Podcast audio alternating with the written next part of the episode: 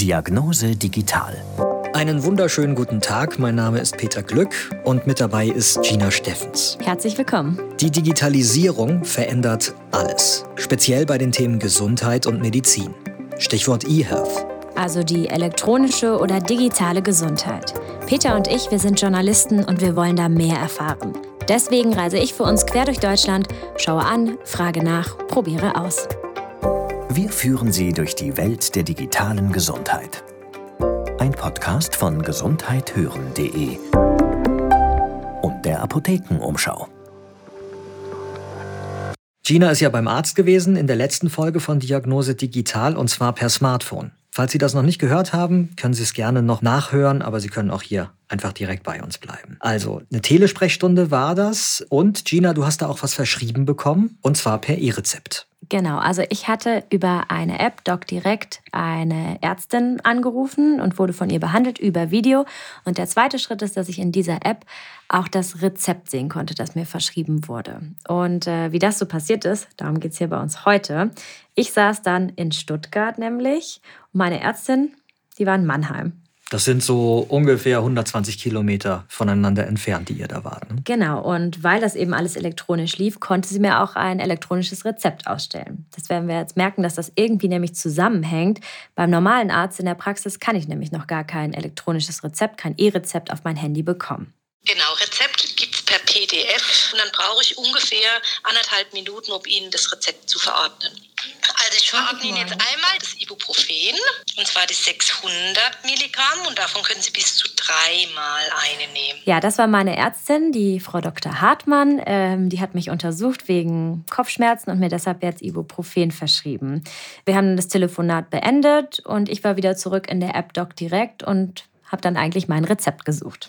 So, zu den Rezepten. Jetzt bin ich wieder auf der Startseite. Aha, hier sehe ich Kassenrezept, ausgestellt von Dr. Hartmann, 17.01. zum Einlösen bereit. Ah, wow, okay. Also was hast du da jetzt genau gesehen? Ich war überrascht. Ich bin davon ausgegangen, dass es ein QR-Code ist oder mhm. was Kryptisches. Es war aber ein ganz normales Rezept. Also einfach ein Bild eigentlich vom normalen Rezept. Der einzige Unterschied war, dass Frau Dr. Hartmann da nicht schnörkelig unterschrieben hat, sondern dass es eigentlich so ein ja, Art Zahlencode für jeden Arzt gibt. Also er das elektronisch signiert. Also dann geht es für dich, Gina, jetzt ja darum, das äh, Rezept einzulösen, damit du dein Medikament bekommst. Genau, dafür muss ich erstmal die Apotheke suchen, bei der ich es eben gerne einlösen möchte. Ähm, ich habe das ja in Stuttgart getestet und zwar bei der Landesapothekerkammer zusammen mit Frau Köppinger. Die hat mich da so ein bisschen mit durchnavigiert. Und als nächstes haben wir eben eine Apotheke ausgesucht. Okay, also ich habe hier jetzt eigentlich Google Maps und sehe jetzt so mit so roten Fähnchen, welche Apotheken in Stuttgart hier mhm. mitmachen. Und das sind 2, 4, 6, 7, über 10. Ja, also insgesamt sind es 17 in Stuttgart und in Tuttlingen. Da kann ich mir dann eine aussuchen innerhalb dieses Modellprojekts. Mhm. Klicken Sie es mal an, Sie sehen es dann genau. Apotheke am Feuerbach, also Center Stuttgart. Da. Okay, gut. Dann mache ich jetzt mal reservieren. Mhm. So, ähm, Bestellung bestätigen. Das ist jetzt der nächste Schritt. Okay. Und Sie sehen, jetzt hat sich der Status geändert in Bearbeitung. Genau, und in Bearbeitung, das heißt, ich warte jetzt, dass meine ausgewählte Apotheke mir Rückmeldung gibt. Hallo, Frau Steffens, Sie können jetzt gerne kommen. Wir haben Ihre Medikamente hier. Die schreiben mir dann eine kleine Nachricht in der App. Ähm, kommen Sie im Laufe des Tages oder ab 15 Uhr und der Status ändert sich dann in angenommen. Aber wenn Sie es nicht da haben, dann müssen Sie das Medikament ja erstmal bestellen. Mm, genau, wenn Sie was bestellen müssen, dann würden Sie mir das auch sagen. Ansonsten bekomme ich schnell eine Rückmeldung. Ihre Medikamente haben wir hier. Ist angenommen, ich kann mich losmachen. Du hast dich dann losgemacht und bist mhm. zu der Apotheke gefahren. Genau, ich bin dann ähm, mit Frau Köppinger zusammen in den Stadtteil Feuerbach in Stuttgart gefahren. Da müssen wir rein, ne? Dahin. Da wären wir, oder? Jetzt sind wir in Feuerbach an der Apotheke. Okay, ah, hier ist ja was los. Okay. Hallo. Hallo. Hallo, ich bin Regina Steffens. Hallo. Hitzemann. Ja, wir haben äh, ein Handy dabei mit einem E-Rezept. Ja, haben wir schon gesehen. Es kribbelt schon in den Fingern. Ja, wir sind jetzt ähm, bei Herrn Hitzemann in der Apotheke in Feuerbach. Und er hat mir jetzt erstmal gezeigt, eigentlich hinter der Theke, was da bei ihm angekommen ist.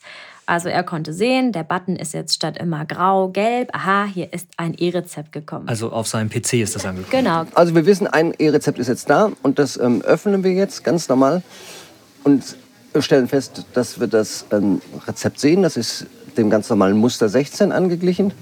Das heißt, So sah das bei mir auch aus in der App, genau. Genau, und das entspricht ja auch genau dieser Papierform. Das heißt also, wir müssen uns jetzt, was die Anordnung der ganzen Pflichtfelder, der ganzen Pflichtangaben auf dem Rezept angeht, müssen wir uns da ähm, überhaupt nicht umgewöhnen. Jetzt habe ich ähm, die Möglichkeit, mir das Rezept erstmal im Vorhinein anzugucken. Der Patient weiß das noch gar nicht, dass ich mir das jetzt angucke und kann mir jetzt überlegen, möchte ich dieses ähm, Arzneimittel denn auch und dieses Rezept denn auch beliefern und annehmen, ja oder nein? Dann wäre der nächste Schritt, dass ähm, Sie mir das, das Medikament quasi geben. Oder ich das auch nochmal auf dem, auf dem Handy muss ich ja jetzt Ihnen eigentlich überhaupt nichts mehr vorzeigen, Nein, oder? genau. Ja, ich habe jetzt mein Ibuprofen bekommen. Also wir standen an der Theke. Ähm, er hatte alles auf dem Computer schon bereit. Ähm, ich musste ihm, ja, vielleicht nochmal so, das Handy musste ich ihm ja gar nicht wirklich zeigen. Ähm, ich habe mein Ibuprofen bezahlt. Fertig aus. So einfach war es jetzt eigentlich. Man muss schon sagen, es war jetzt so die ziemliche einfachste Variante. Dieses Muster 16, was er angesprochen hat, ist so das absolute Standardrezept. Wo es ein bisschen schwieriger wird, sind so speziellere Rezepte, zum Beispiel für Betäubungsmittel oder für Hilfsmittel, sowas wie ein Kompressionsstrumpf oder ein Blutdruckmessgerät. Das geht noch nicht. Grundsätzlich unterscheidet sich das, was du erzählst, jetzt noch gar nicht so sehr vom normalen Gang einfach in die Apotheke. Ich habe halt nicht das Papierrezept dabei, sondern das Rezept auf meinem Handy. Das ist ja der einzige Unterschied. Gibt es noch andere Vorteile, die das Ganze für mich haben kann? Ja, also mein Apotheker hat es ja schon auch vorher bekommen. Nicht erst, wenn ich mit dem Papierrezept komme, sondern er kann das vorher schon bearbeiten, sag ich mal. Ähm, und ich komme erst, wenn er das schon parat hat. Es gibt auch noch die Möglichkeit, dass ich mir das liefern lasse. Das kann ich auch in der, mir in der App aussuchen. Da gibt es den Botendienst. Das wird interessant. Es klingt auch so, als wenn das wirklich schneller geht als zum Beispiel bei Versandapotheken, die ja auch in diesen Markt äh, kommen und die per Post verschicken. Trotzdem ist es alles noch recht eingeschränkt. Also ich muss, wenn ich das E-Rezept einlösen will und den Botendienst nutzen möchte, brauche ich eine Apotheke, bei der ich in deren Versandradius Wohne, ja. wohne, genau. Also ich muss im Liefergebiet wohnen und es gibt ja noch nicht so wahnsinnig viele Apotheken, die da mitmachen. Und du musst vorher eine Telesprechstunde gemacht haben. Ich habe diese Telesprechstunde über Doc direkt gemacht. Das ist ein Modellprojekt. Und diese ganze Organisation mit dem E-Rezept, dieses Projekt nennt sich GERDA. Das ist der geschützte E-Rezeptdienst der Apotheken aus Baden-Württemberg. Die haben sich zusammengetan, weil diese zwei Prozesse eben zusammengehören. Und dieses GERDA-Projekt ist initiiert von der Landesapothekerkammer und vom Landesapothekerverband. Die haben jetzt 17 Apotheken, die mitmachen in Stuttgart und Tuttlingen. Es läuft seit November 2019 auch alles noch ein bisschen verhalten und zaghaft. Also für den Herrn Hitzemann war das jetzt auch das allererste E-Rezept, das er je eingelöst hat. Es war jetzt für mich Premiere und auch für ihn. Man hält sich auch mit Zahlen zurück von der Landesapothekerkammer, was jetzt so die Nutzung bisher angeht.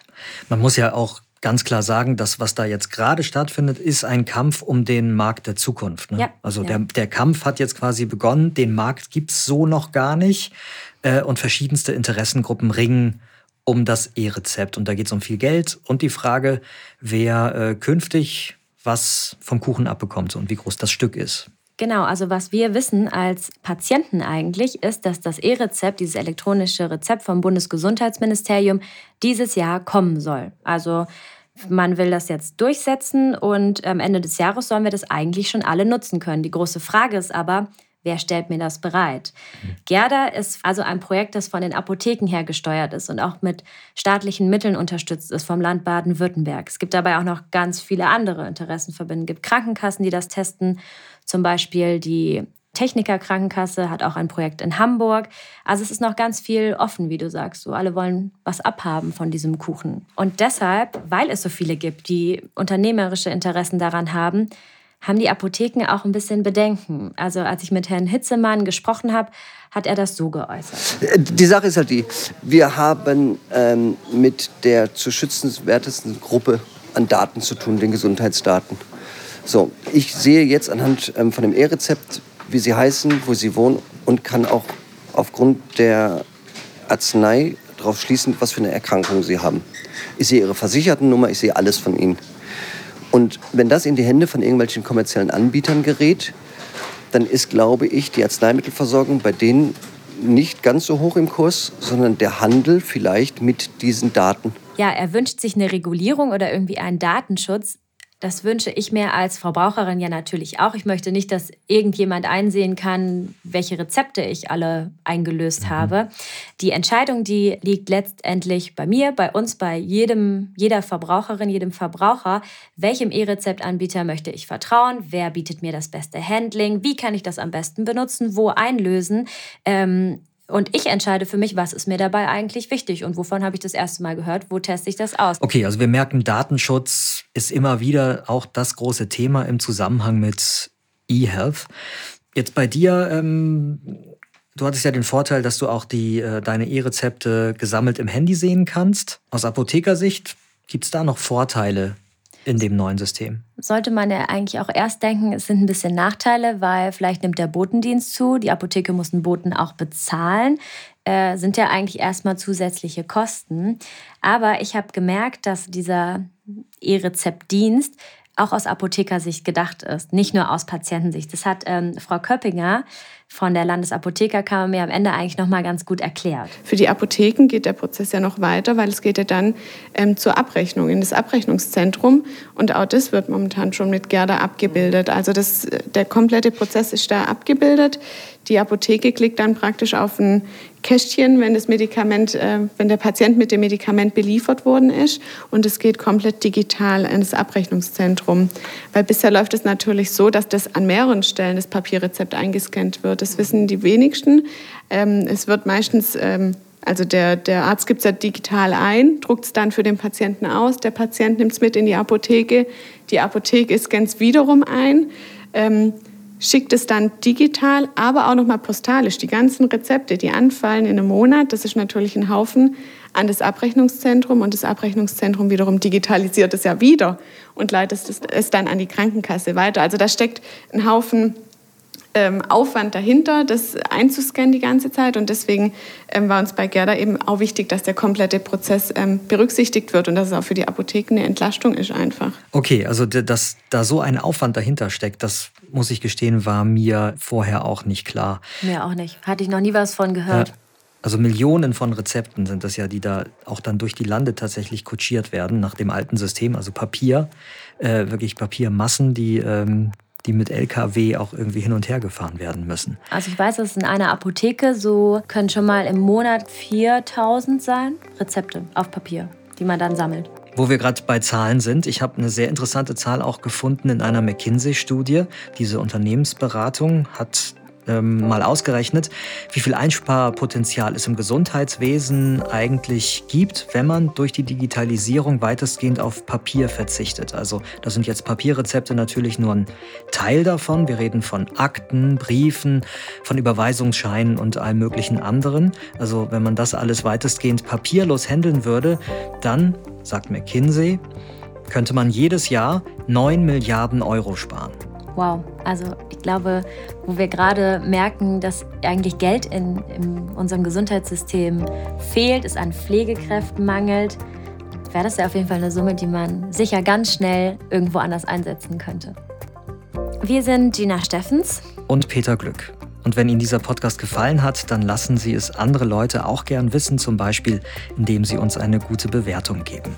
Weitere Infos zum Thema eHealth finden Sie übrigens jederzeit auch auf digitalratgeber.de und gedruckt bekommen Sie den Digitalratgeber auch in Ihrer Apotheke.